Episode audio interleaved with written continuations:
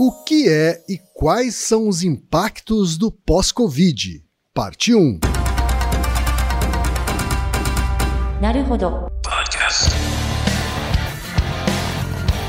Bem-vindo ao Naruhodô, podcast para quem tem fome de aprender. Eu sou Ken Fujioka. Eu sou Altair de Souza. E hoje é dia de quê? Ciência e senso comum. Você quer apoiar a ciência? Quer apoiar o pensamento científico? Quer ajudar o Naruhodô a se manter no ar? Ouvir os episódios e espalhar a palavra já é um grande passo. Mas existe um outro jeito. Quem possibilita isso é a Orelo. Você escolhe um valor de contribuição mensal e tem acesso a conteúdos exclusivos, conteúdos antecipados e vantagens especiais. Além disso, você pode ter acesso ao nosso grupo fechado no Telegram e conversar comigo, com Altair e com outros apoiadores. Toda vez que você ouvir ou fizer download de um episódio pelo Orelo, vai também estar pingando uns trocadinhos para o nosso projeto. Combinado? Então baixe agora mesmo o app Orelo no endereço orelo.cc ou na sua loja de aplicativos e ajude a fortalecer o conhecimento científico.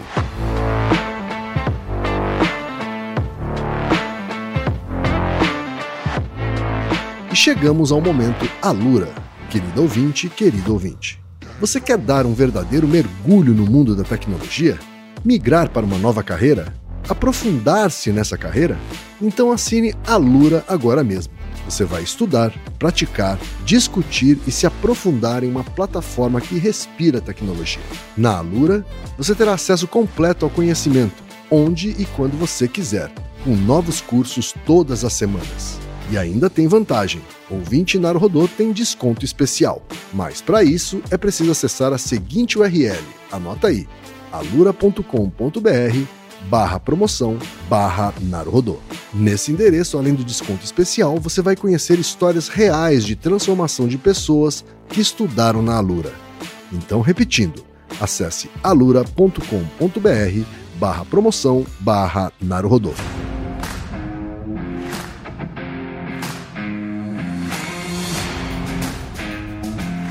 Altaí, temos pergunta de ouvinte, Altaí. É, estamos chegando no final do ano, né, Kim? Então, é, esse é um, um, episódio que me ocupou o ano todo, na verdade.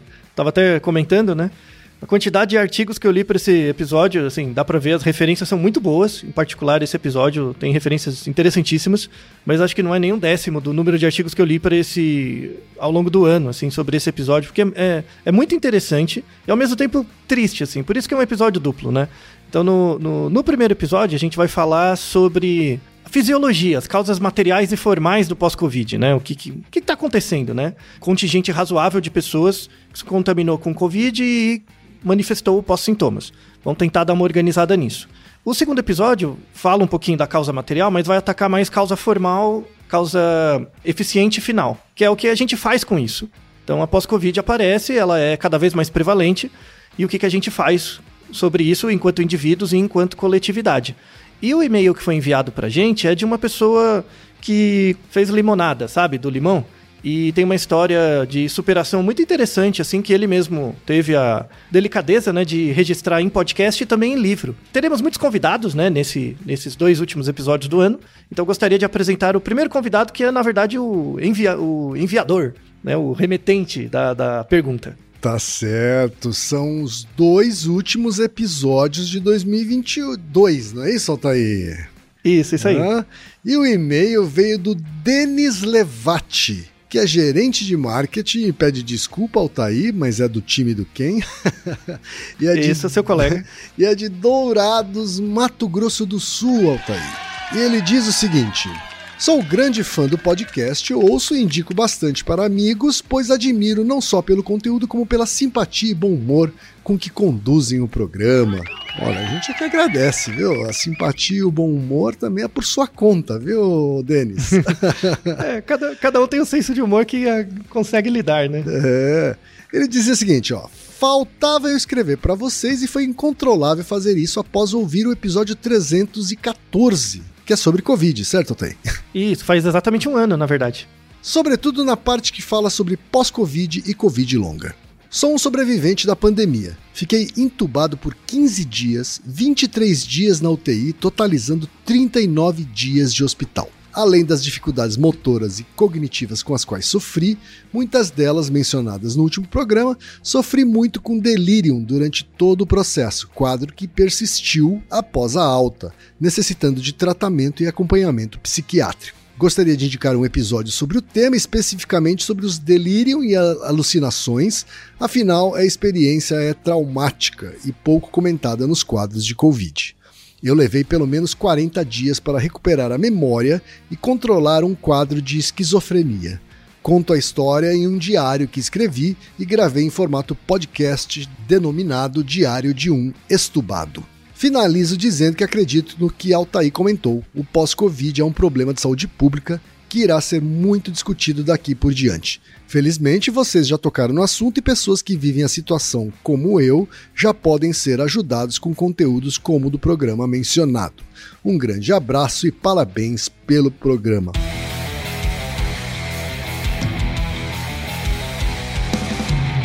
Altair, pós-Covid, Covid longa, o que é que a gente já pode dizer sobre isso segundo a ciência, Altair? É, então, é, a gente não sabe muitas coisas, mas a gente tem hipóteses interessantes. Então, esse primeiro episódio é um episódio de hipóteses, na verdade. Antes, antes de mais nada, né, parabéns é, ao Denis pela iniciativa, assim, de realmente lidar com, a, com essa situação difícil. É, os episódios do Diário de um Estubado estão na descrição, tem o link para quem quiser ouvir. Né? Um, e também foi feito um livro sobre isso também, é, que vale como um relato pessoal. Não é uma evidência científica formal, mas como um relato pessoal e antropológico, cultural sobre a experiência é muito recomendado. Eu acompanhei alguns dos episódios e o livro é, é, vale muito a pena, é muito legal. Tá? Então, parabéns, Denis, antes de mais nada. No caso do Denis, que precisou ser internado, né, foi um caso mais grave, e precisou de ventilação mecânica, assim, a, a, o pós-Covid é mais comum. Mas o que as pessoas acham é que quem teve Covid e teve sintomas leves, a probabilidade de ter coisas pós-Covid é muito baixa. O que está completamente errado. Então a primeira evidência que a gente traz aqui, que é uma, assim, de novo, os artigos estão imperdíveis. A primeira evidência que a gente traz é que a probabilidade de você desenvolver pelo menos um sintoma de pós-Covid, sendo a infecção por Covid grave, necessitando de hospitalização, ou ventilação mecânica, ou leve, que você ficou em casa, teve poucos sintomas, é a mesma. Tá? A chance de pós-Covid não é influenciada tão fortemente pela gravidade dos sintomas da Covid da primeira infecção. Tá? Então, por exemplo, você, você pode pegar uma vez e ficar de boa, aí eventualmente na segunda vez pode piorar. Pode é, não necessitar de hospitalização, mas a, pode gerar sintomas que duram muito tempo, que aí é o que seria o pós-Covid. Então, assim, para esse episódio, né, as duas partes, a primeira parte a gente vai ser bem mais fisiológico. E temos também dois convidados, dois amigos meus, que eu tenho muita honra de ter como amigos, dois colegas médicos, um da USP e um da, uma da Unifesp. Cada um deles participará em um episódio. E nesse episódio gostaria de convidar é, todos, né, pro, inclusive eu quem a conhecer o Dr. Fred Fernandes. Né, demos aula junto já por algum tempo, admiro muito o trabalho dele é, não só nas redes sociais, como também científico, assim, é um grande cientista. E eu pedi para ele um, um, áudio explicando, assim, dando uma definição inicial, uma descrição inicial sobre a pós-Covid. Então, por favor, quem apresente o Fred. Então vamos ouvir o Dr. Fred Fernandes, que possui graduação em medicina pela USP, especialização em clínica médica e em pneumologia, além de doutorado, ambas pela USP Faculdade de Medicina da Universidade de São Paulo. Atualmente é médico assistente da disciplina de pneumologia do HC e médico coordenador dessa mesma disciplina no Instituto do Câncer do Estado de São Paulo. Atua como médico do Serviço de Função Pulmonar e Ergoespirometria do Instituto do Coração. Fala, Dr. Fred!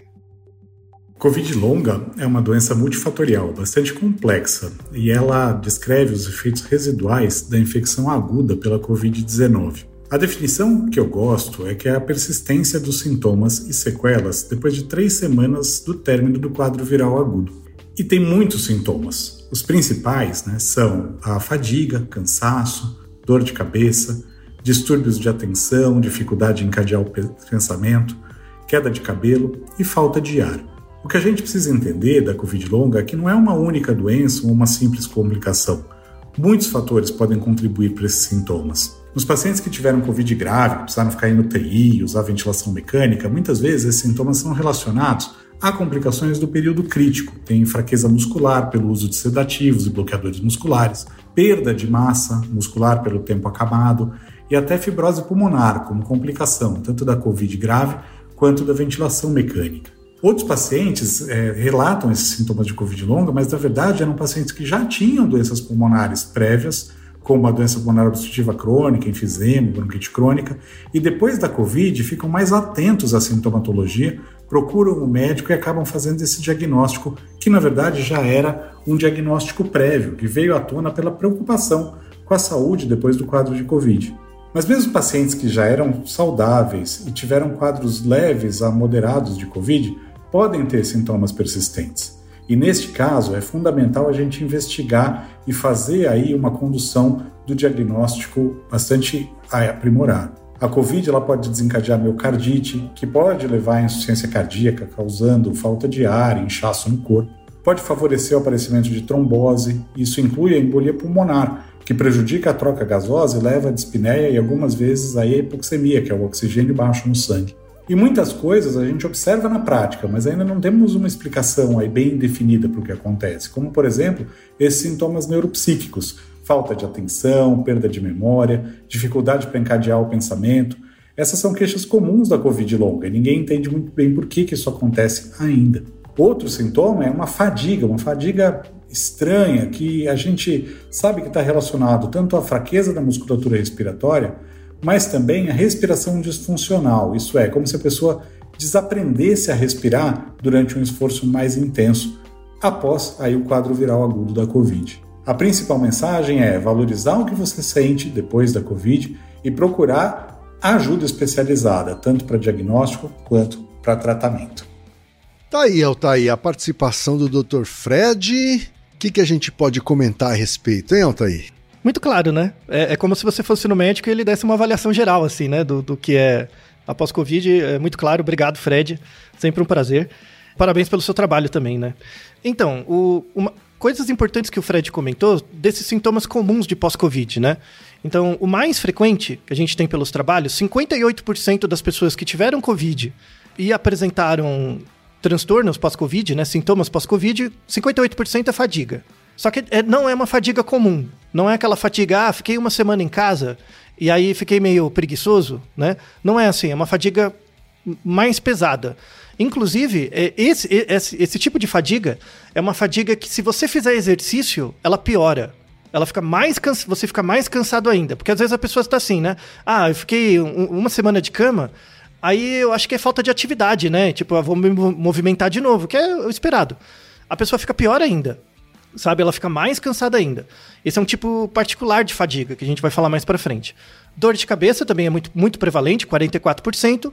Perda de cabelo é uma coisa que a pessoa repara pouco, né? 25% das pessoas com pós-Covid tem. 27% problema de atenção, isso dura né? um, um tempo. E 24% de espineia. É, e aí tem outros, outros sintomas que duram bastante também. Então, tosse, palpitações, né? O brain fog, né, que é o que a gente comenta que é você não consegue reter informação na sua cabeça, ou quando, quando você pensa, é como se tivesse uma névoa mesmo na frente dos seus pensamentos. Então você tem que prestar muita atenção naquilo que você está pensando, ou se você não prestar atenção, você se perde. Problemas de sono, formigamento. Uma coisa que, é, que, é, que aparece muito nos artigos e as pessoas relatam pouco no dia a dia é problema gastrointestinal. Tem pessoas que têm. Não chega a ser uma diarreia, mas tem uma, um problema gastrointestinal, fica com o intestino solto por meses. Assim. E acha que é por, por alguma coisa que está comendo ou não, e, e, na verdade é uma questão pós-Covid. E no caso de pessoas que menstruam, né, tem a questão da mudanças no ciclo menstrual. Às vezes tem algumas mudanças de padrão, de volume, de fluxo e tal, decorrente do pós-Covid também. Outra coisa interessante que o Fred comentou, né, é sobre a definição ah, hoje, hoje, estamos falando dezembro de 2022, não existe consenso sobre o que é pós-Covid, qual tempo, critério, tá? E aí o critério varia bastante. Se você pegar o critério do CDC americano ou do NICE, né, que é um, o CDC da Inglaterra, eles falam que são é, sintomas persistentes de 3 a 4 semanas após o final da infecção. Então lá, você estava sentindo, então imagina, você pegou Covid, testou positivo. Aí você fica lá uma semana, você testa de novo, de novo. Quando você testa e dá negativo, aí é o final da infecção. Se você continua com por sintomas por 3 a 4 semanas, Mesmo pelo negativo. critério mesmo negativo. Não, tem que estar negativo, senão não é pós-covid. Certo. Tá? Estando negativo, três a quatro semanas depois, é, é caracterizado como pós-Covid pelo CDC e pelo Instituto Unice da Inglaterra. Tá? Se você pegar o critério da World Health Organization, da Organização Mundial de Saúde, é três meses. Tem que ter sintomas por três meses. Tá? É bem mais longo. E, e é esperado que os, que os critérios variem muito. É esperado, porque depende. O, o CDC é, americano ele trabalha com doença. Né? Então ele trabalha num espectro de tempo de pesquisa mais curto. A World Health Organization trabalha com saúde pública. Então são desfechos que têm que durar mais tempo mesmo. Então, assim, é- é, a definição de pós-Covid ela não é- ainda é bem acurada, bem consensual, porque depende da área de estudo. Se você trabalha em saúde pública, você vai pensar numa coisa que afeta o sistema de saúde. Então tem que afetar daqui a seis meses, um ano, né? O CDC, que é um controle de doenças, tem que pensar numa coisa mais a curto prazo. Então é esperado que o clínico, médico clínico, pense três a quatro semanas já é pós-Covid, e um epidemiologista vai pensar três meses ou mais para ser pós-Covid, tá? Então tem essa questão de foco, tá? Não existe definição. Pode ser que ano que vem mude a definição. É a treva, assim, tá completamente em aberto, tá? Então isso é muito importante. A quantidade de sintomas, eu, a gente falou, o Fred falou de alguns, eu falei de outros, né? Mas a quantidade de sintomas bate 120 sintomas diferentes. A gente falou dos mais prevalentes, mas tem cerca de 120. É um monte. É uma coisa multissistêmica, né? Que afeta o corpo. E, e aí, assim, a gente vê, né? a- as políticas de saúde pública para a prevenção da Covid é, tem sido cada vez mais no sentido de liberar o contato das pessoas. A vacinação é uma coisa que reduziu a quantidade de, de é, hospitalizações, ainda bem. A vacinação teve esse papel, reduziu bastante. É, reduziu um pouco o- o- as queixas de pós-Covid, ma- mas, isso, isso é uma coisa que na literatura é conflituosa. Então, tem artigos, mas, de novo, é a diferença do epidemiologista para o médico. O médico clínico, na clínica do médico, né? Você pergunta para um, um pneumo, para um cardio, para um dermato, por exemplo, né? Para um nefrologista, pergunta. é, atualmente, você está recebendo casos assim de Covid com frequência? Ca- ca- é, assim, a gente não pensa no clínico geral, pensa em clínicos especialistas que tratam de coisas mais graves. Então, por exemplo, você tá com Covid, você vai pro hospital, você vai bater no clínico geral. Se você for no pneumo, né, no pneumologista, é porque já tá mais grave. Já comprometeu uma parte do pulmão e tal, alguma coisa assim. Já tem fibrose, né, pulmonar e tal. Então, assim, te- tem chegado menos pacientes nos, os- nos- nos especialistas médicos, né? Então, isso, isso é, é mérito da vacina. Então, a vacina tem evitado a Covid ficar mais grave, apesar da maior quantidade de infecções. Mérito da vacina. No entanto, os- quando você fala com um clínico médico especializado tal, ele fala assim: parece que tá tendo menos pós-Covid.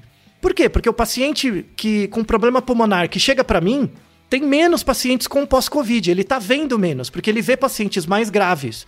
E os pacientes estão menos graves por causa da vacina.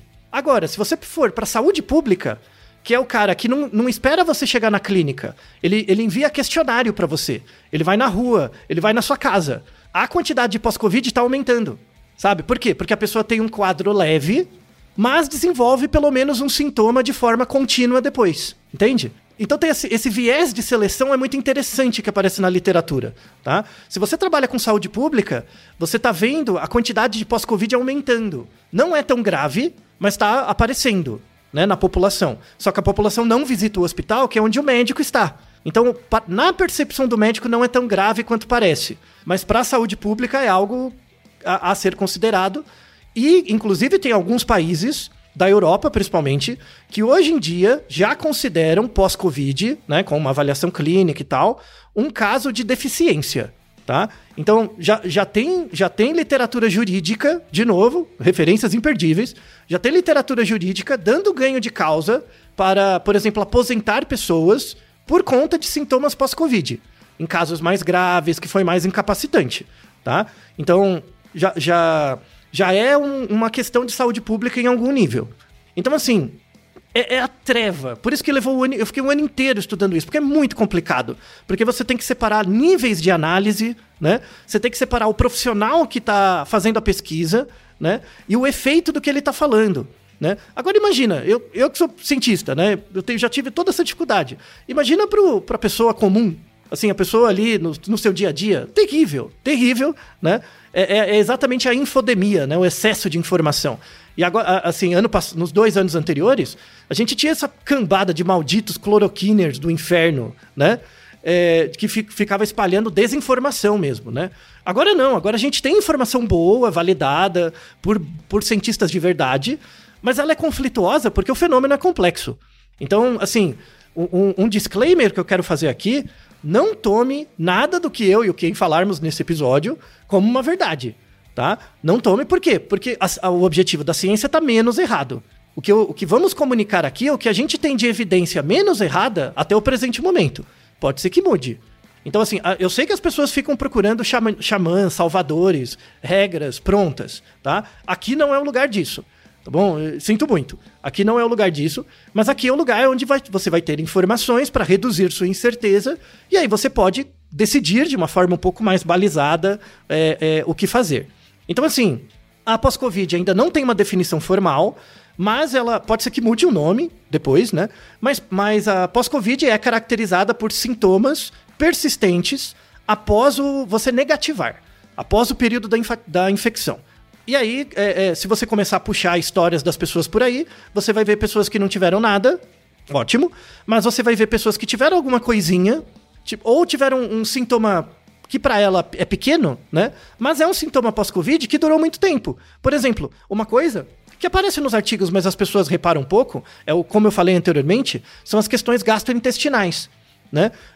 É, é, diferenças de absorção de nutriente alimentar, sabe? Coisas que você comia era de boa, e depois da Covid você come, você fica estufado, ou você tem, mais, você tem diarreia ou não, sabe? Esse tipo de automonitoramento é uma informação de saúde pública importante para as pessoas olharem. E aí, por exemplo, qual a consequência dessa dificuldade gastrointestinal que algumas pessoas têm, mas não é ruim o suficiente para paralisar a vida delas?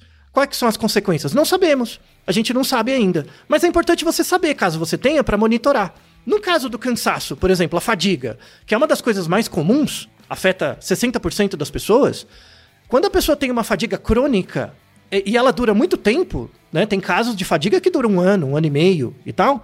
É, a pessoa começa a reordenar o dia dela. Por quê? Porque ela sente menos ânimo, ela fica mais cansada, ela sente mais sono, né? Ela muda eventualmente coisas de rotina de trabalho, é, ela pode abrir mão de certos hobbies, né? Então assim é uma coisa que não é não é percebida pelos outros como sério, né? Tipo a sua fadiga extrema, mas para você é incapacitante e começa a ser incapacitante com o tempo. E isso é uma coisa que também tem que ser percebida. Então, é, é, de novo, é uma coisa complicada. Outra questão pós-Covid importante, tem vários artigos, é, é o, como o Fred bem comentou, é o impacto cardiovascular. Então, o, quando o vírus entra, em geral ele entra pelo trato respiratório, ele vai se alocar em, em, em, é meio que uma loteria. Em geral, ele se, ele se aloca no, no, pulmão, mas ele pode ir para o coração, pode ir para nervos de outros lugares do corpo, inclusive para o cérebro. Temos dois ou três artigos mostrando que pessoas que já tinham é, algum diagnóstico de algum transtorno psiquiátrico, depressão, ansiedade, até os mais comuns, têm um, uma pequena cronificação do quadro é, pós-infecção por Covid, em alguns casos. Tá? Então, por exemplo, sintomas de depressão ficam mais fortes, em certos casos mais graves, aumenta a, a quantidade de, de, ideações suicidas ou coisas do tipo, ou certos sintomas dissociativos, por conta da infecção no cérebro, da inflamação gerada pela Covid no cérebro, né? Sobretudo pós-Covid. Então, você teve Covid, negativou, mas o, o, reflexo inflamatório que fica no seu corpo gera, é, é, quando, quando afeta o cérebro, gera aumento de sintomas psiquiátricos, tá? Em pessoas que já têm o diagnóstico, fica um pouco mais grave, De novo, não é em 100% das pessoas, é uma fração, mas em, em, pessoas que não têm diagnóstico psiquiátrico, pode ser que apareça sintomas de apatia, né? Sintomas de desânimo, junto do cansaço, da fadiga e por aí vai. Tá? Então, de novo, é um cenário complexo que demanda para cada indivíduo autoobservação. Comece a observar o seu comportamento. O Fred comentou uma coisa muito importante. Tem pessoas que já tinham, por exemplo, um diagnóstico de DPOC, doença pulmonar obstrutiva crônica, mas eles nunca foram no médico. Por exemplo, fumantes. Pessoas que fumam há muito tempo, vai ter um pouquinho de DPOC. Você perde um pouco de função pulmonar, né? Uhum. Só que sou, como eu sou testemunha a, disso. É, então, né? Mas aí, como a nossa capacidade respiratória é muito grande, só para você ter uma ideia, como, como a gente tem uma sobra de pulmão. É por isso que os fumantes continuam. Você consegue fumar 50 anos e não morre, sabe? É porque a gente tem uma sobra de capacidade pulmonar. Se você pegar o, o seu pulmão, ele é todo dobrado. É como se fosse um papel amassado. Se você pegar um, o pulmão de uma pessoa normal e desdobrar a, as camadas de tecido do pulmão e abrir assim, como no chão, ele vai ter o tamanho de uma área de uma quadra de vôlei. Só pra você ter uma ideia. Imagina uma quadra de vôlei de tecido, é, é do seu pulmão. Tá? É de um pulmão normal. É muita, muita capacidade. Você queima muita célula pulmonar não, até ter. Não parece, mas é um órgão gigantesco, né? Gigantesco, monstruoso. Uhum. Então, então é, tem pessoas que fumam, por exemplo, tem um certo nível de DPOC baixo, mas quando fica com Covid, vai no médico, né? Porque ficou um pouco meio ruim, teve um pouco de dispneia, vai no médico. E aí o médico pede uma chapa, né? Pede um, um tem um amigo meu que chama de raio-x, né? O raio-x, acho ótimo. Uhum. Né? O, o, um, pede o raio-x, aí veio lá uma fibrose. Aquela fibrose pode ser pelo cigarro? Pode. Pode ser pelo, pela Covid? Também pode. E aí algumas pessoas começam a se monitorar mais, né? Nossa, será que esse pigarro que eu tenho é do cigarro ou da Covid? Então, isso, isso foi um lado, entre aspas, positivo, que muita, muitas pessoas começaram a se prestar atenção em si mesmo mais, né? E aí perceberam, não, isso não é normal sabe? E, e é bom você ter essa auto-observação, porque pode possibilitar você prevenir vários desfechos negativos, tá? Então, assim, o, o, a mensagem desse primeiro episódio é, à luz das informações que a gente traz aqui, é você começar a se observar. Prestar uhum. atenção em você mesmo, nos seus hábitos, coisas pequenas. Quando você vai no banheiro? Quantas vezes? Como que você respira? Será que você consegue respirar bem profundamente? O que o Fred também comentou é muito legal. Tem pessoas que o, o vírus da Covid, ele, ele afeta o pulmão e ele afeta os nervos próximos do pulmão. E aí as pessoas perdem, esquecem como respirar. É engraçado. Elas perdem a capacidade de fazer a, o movimento do diafragma e do pulmão. Então você pede para a pessoa respirar profundamente, ela começa a falhar, mas é por falta de treino. Aí tem que fazer um treinamento de fisioterapia respiratória, esse tipo de coisa, para algumas pessoas pode ajudar, tá? Em, em questões pós-Covid. Então assim, feita essa grande explicação, né, da primeira metade do episódio, a, a, agora vem a, a, questão, né? Qual é a causa material e formal do pós-Covid? Não da Covid, né? Covid a gente já sabe, é o vírus e tal, mas do pós-Covid. Para quem não sabe, né, quem tá chegando agora, a gente já teve vários episódios sobre Covid. Parece que não, né, porque a gente publica semanalmente, mas tem vários. O episódio 146, 247, 226, 238 e 239, 314, 315, 265 e 291. Estão todos na descrição. Todos são relacionados à Covid. O, o, episódio que motivou a pergunta do nosso ouvinte, o 314 e o 315, também são os dois últimos do ano passado, em que a gente falou um pouco mais de, de da Covid em si, né, do processo de infecção pela Covid, mas não falou da pós-Covid, né, que é o que a gente vai atacar agora. É, e aí, quais são as causas da pós-Covid? De novo, a galera não sabe, mas ela tem boas hipóteses, tá bom? Então, assim, primeiro, a Covid é a única doença que gera pós-efeitos. Então, o que, o, que, o que se começou a pesquisar é assim: tem outras doenças causadas por vírus que geram pós-efeitos, né? Pós-infecção frequentes? Tem, né? Você lembra, ok, você lembra da SARS? Sim, sim, claro. Então, a SARS é da mesma família da Covid, né? O vírus da mesma família. Era mais prevalência em 2011, né? A gripe suína, esse tipo de coisa. Em 2011, tem um artigo, está na descrição, tem um artigo com relatos de caso mostrando sintomas, pessoas que se infectaram com a SARS e se recuperaram, sintomas pós-SARS, muito parecidas com a Covid. Então eles viram, ah, então parece que é o mesmo, o mesmo vírus gera um, um vírus parecidos da mesma família gera mesmos sintomas, né? Então não é próprio da Covid, a gente viu a SARS. Beleza. Então eles começaram a ver qual que é o mecanismo por trás. E aí eles foram buscar outras, outros tipos de doença que geram pós-efeitos.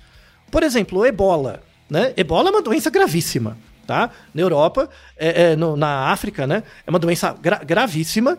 Entre 70% e 90% das pessoas que são infectadas morrem com ebola, é grave, tá? Mas eventualmente algumas se recuperam.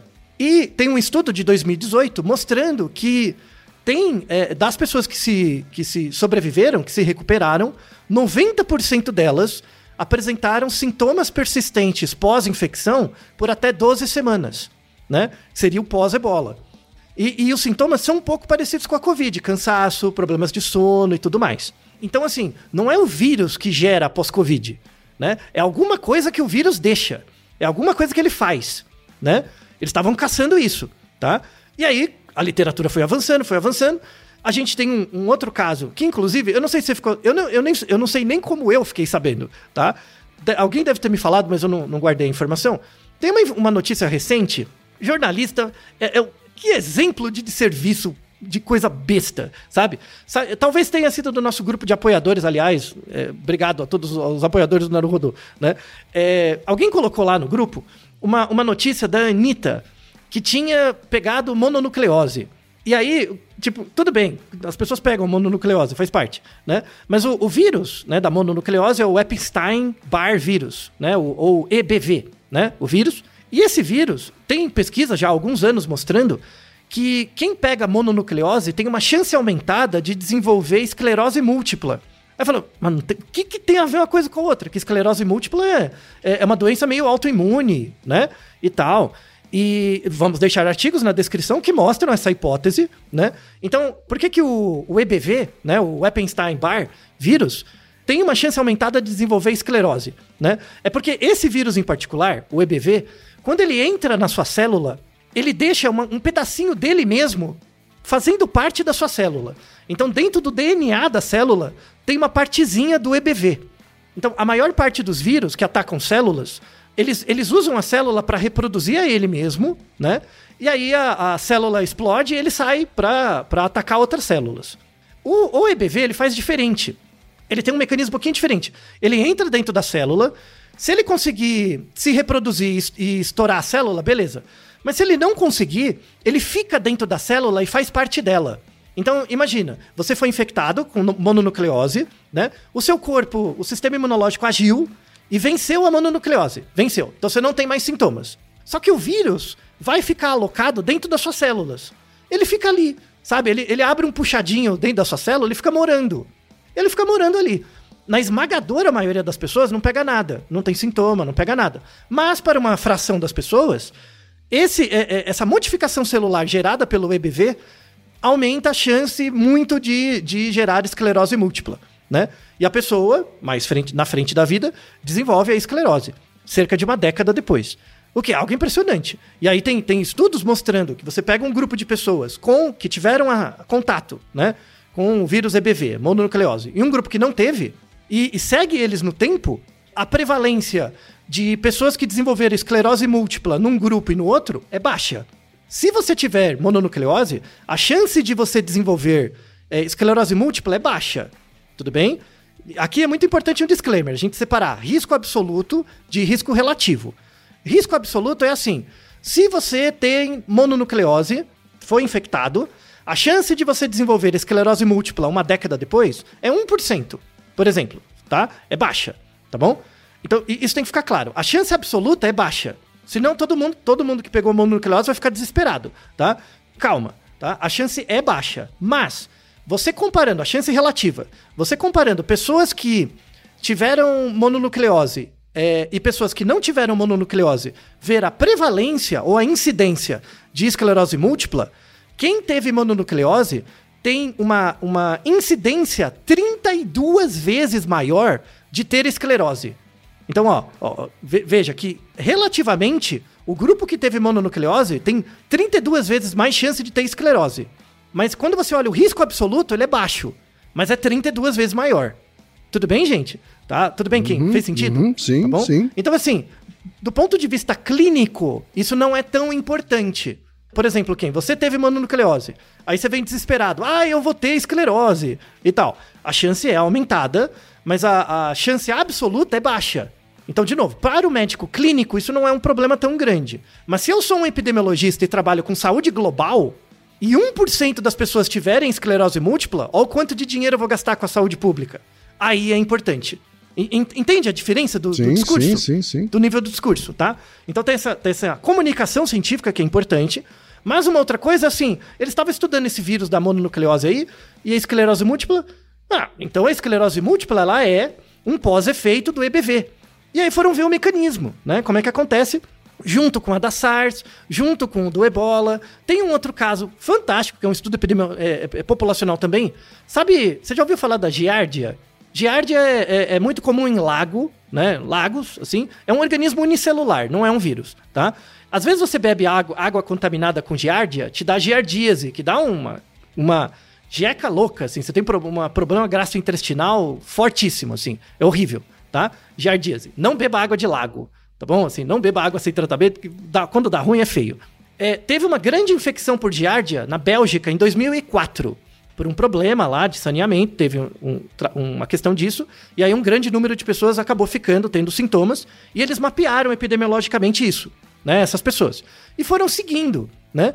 Aí veja que interessante, dez anos depois, seguindo essas pessoas que tiveram infecção por giardia, é, no grupo de pessoas que foram infectadas por giardia, 9% delas desenvolveu fibromialgia. 9% desenvolveram fibromialgia.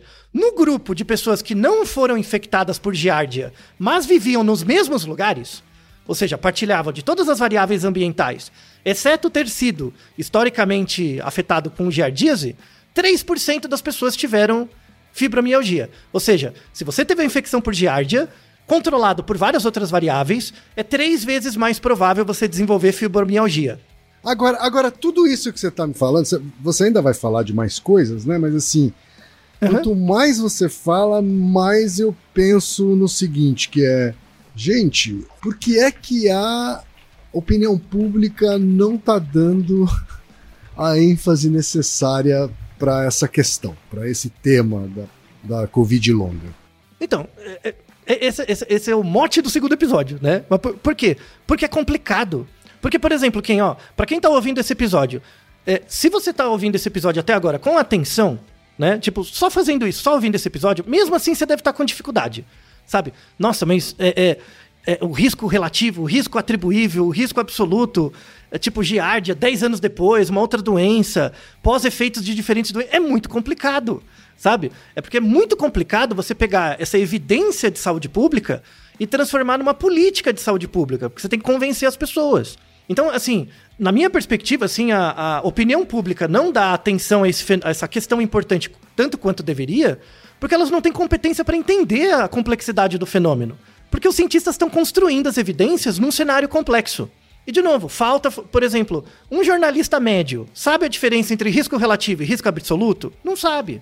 Então noticia errado, sabe? Se o jornalista que fez faculdade vai, não sabe, você acha que o blogueiro sabe? Nada. O Instagramer, o coach do sei lá o quê? Claro que não sabe, né? E, por outro lado, né, na, na população, tem a nossa tendência geral, não natural, né, mas a nossa tendência ao xamanismo. A gente procura soluções fáceis para poder viver a vida do jeito como a gente quer viver. E aí, uma coisa que a gente até falou em episódios anteriores, o, o, o novo normal. O novo normal é a gente encarar que a gente vive num mundo puta complexo. E é isso, a gente tem que abraçar a complexidade das coisas também. Isso é muito importante. Então, assim, espero ter resolvido, respondido uma parte da sua pergunta, Kim. mas o segundo episódio é todo sobre isso. Aí, é, assim, tem, tem a evidência do EBV, né, lá do, do da mononucleose, tem evidência da, do ebola, tem evidência da giardia, tem evidência do SARS. E, e o que, que tem a ver isso com pós-Covid? Então, aí eles começaram a estudar os mecanismos moleculares né? E foram para Covid. Pegar lá, aí tem vários artigos que mostram isso, vou fazer um resumo, né? A gente tem uma célula de defesa, das várias, que chama mastócito. Mastócito, mastócito. tá. Isso, é um nome bonito de cachorro, né? Cachorro, uhum. mastócito, né? Parece raça de cachorro, né? Mastócito. O mastócito é, é tipo sentinela do sistema imunológico, tá? Então ele, ele, é uma célula produzida na medula óssea, né? Junto com as outras células ali de defesa e fica lá. Ele fica meio. Tipo, é a polícia, sabe? Fica ali monitorando o sangue, passando ali. Nos, tá tudo bem, tá tudo bem. E, e fica ali. É, quando, quando acontece uma infecção, o mastócito vai na, na, no vírus, no, no, no, corpo, ele encosta no, no corpo é, estranho, tá? Tenta absorver esse corpo estranho e ao mesmo tempo ele libera substâncias inflamatórias.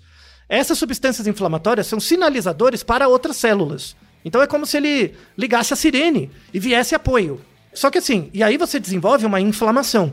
Então, por exemplo, quando você bate o braço em alguma coisa, fica inchado. Né? O mastócito vai lá, vê se tem algum corpo estranho, né? Porque às vezes você tem um corte, aí ele vai lá, libera substâncias inflamatórias que vão outras células lá para fechar a, ferida, atacar é, é, órgãos, órgãos invasores, coisas do tipo. Então, mastócito, tudo bem. O que acontece com a Covid? Não se sabe exatamente o mecanismo, mas a Covid, e parece que isso acontece para outros vírus, né? E mesmo não vírus, no caso da Giardia, tem outras, outras situações ali que o, o alguma coisa que, o, que a infecção da Covid deixa como memória celular deixa esse mastócito muito ativado. Ele fica bolado, sabe? Ele fica super reativo. Então, mesmo quando não encostam nele, ele libera as coisas inflamatórias. Então ele fica muito ativado, assim. E aí, casos mais graves de pós-Covid, que a gente já viu que tem a ver com essa ação do mastócito, mostra que, por exemplo, quando você tem variação de temperatura, a pessoa começa a ter alergia. Mas alergia de ter coceira, sabe? Pós-Covid. Então, a, a, o mecanismo é: teve a infecção por Covid, melhorou, mas ficou alguma marca ali no sistema imunológico. E ele ficou super ativo. Às vezes, mudança de temperatura, por exemplo, gera coceira, gera é, pigarro, tosse, é, ficar espirrando, sintomas de alergia, que a pessoa não associa com Covid, mas é pós-Covid. Então ela é, é, é, a ação desse mastócito. Esse efeito do mastócito ficar sensível demais não é apenas relacionado à Covid, ele é uma síndrome por si só, que é chamado MCAS, é, Mast Cell uh, Allergy System, algo assim. Síndrome, é, Allergic Syndrome, né?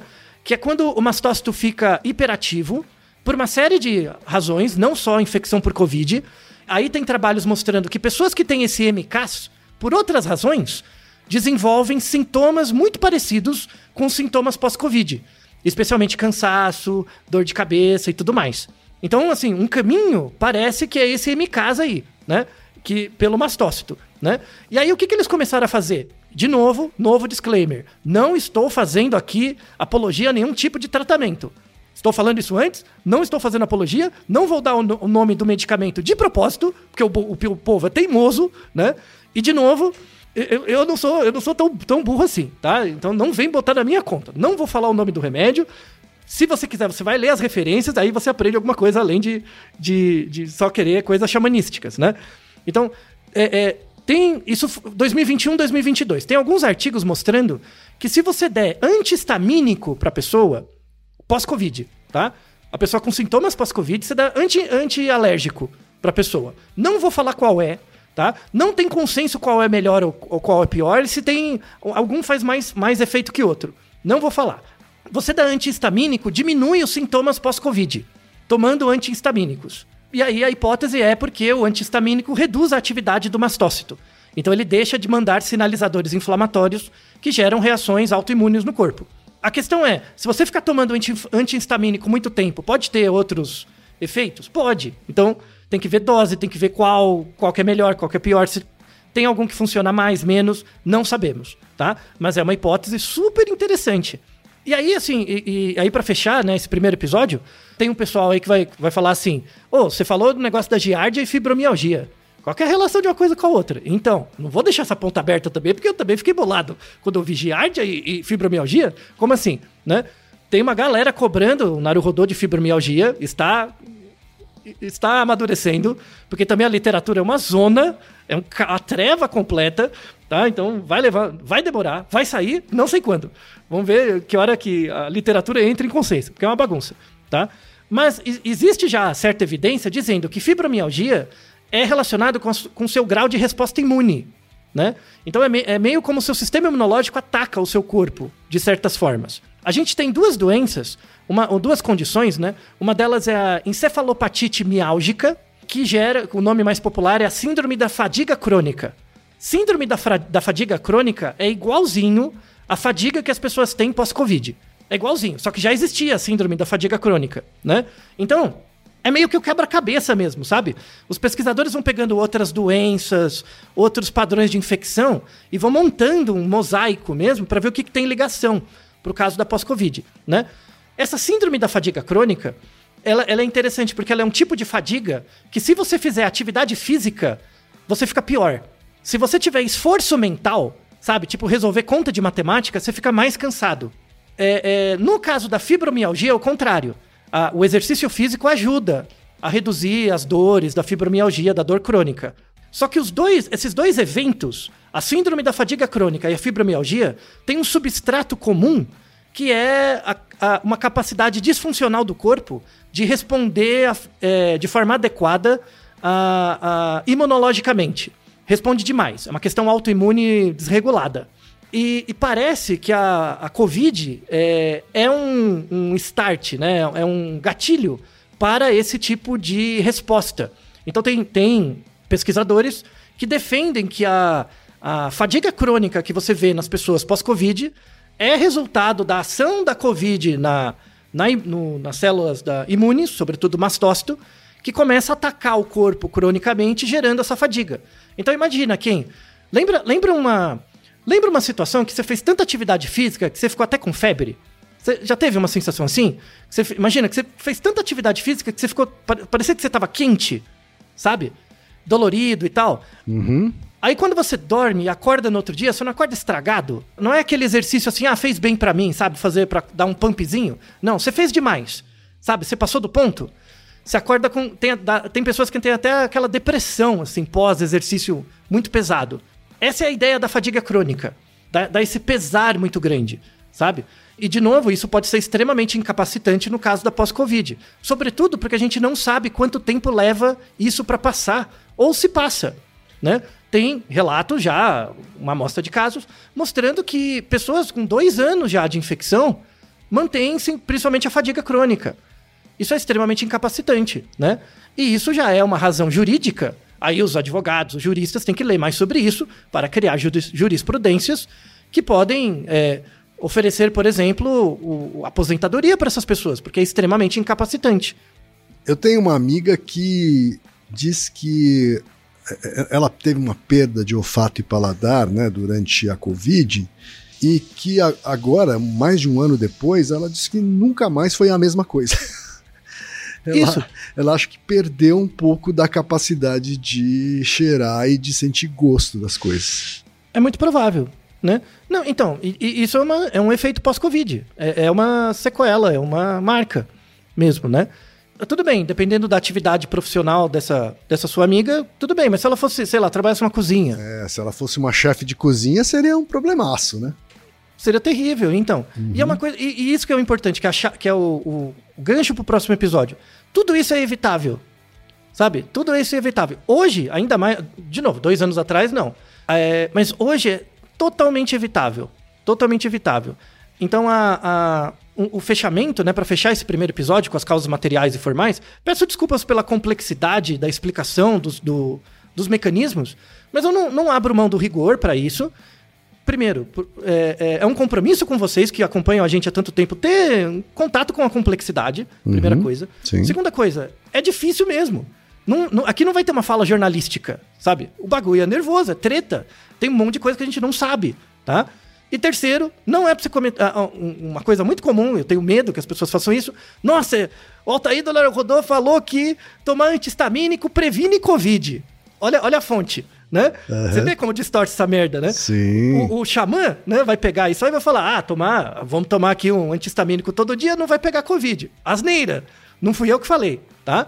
Então, o, o antihistamínico está em testes, ele é um bom candidato para reduzir sintomas pós-Covid.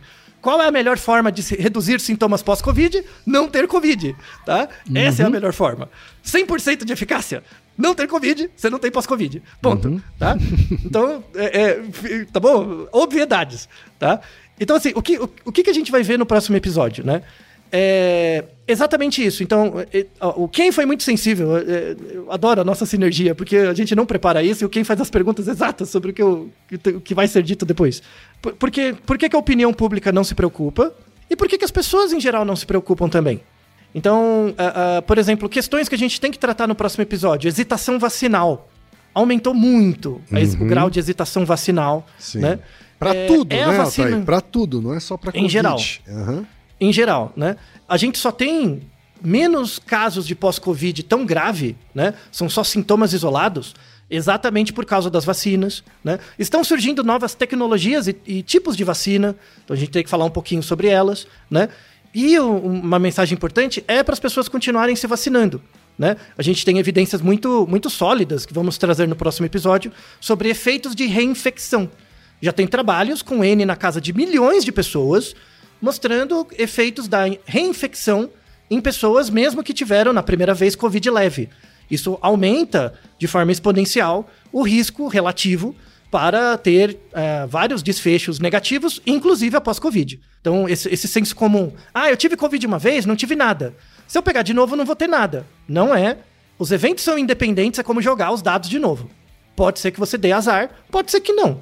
É uma pena que a gente vive numa sociedade tão boa que as pessoas se sentem no direito de serem burras. É, é- isso é meio triste, assim, né? Você tem. Todo mundo tem o direito de ser burro, tá? Ninguém tem problema. Mas a, a- o problema é quando essa burrice se espalha, né? Porque ataca o tecido social, né? É uma coisa muito, muito difícil de lidar. Tá? Como cientista, pra mim, é muito difícil de lidar com isso, tá? O que não diz que eu não sou burro, eu sou burro para outras coisas. Mas para essas coisas em relação à saúde pública, que é efeito coletivo, né? Efeitos individuais eu posso ser muito burro, até aí tudo bem. Mas para efeitos coletivos, pensar no outro é, é ruim quando você é burro, sabe? É- é- falar em termos diretos às vezes me ajuda, me alivia um pouco, tá? Então peço desculpas.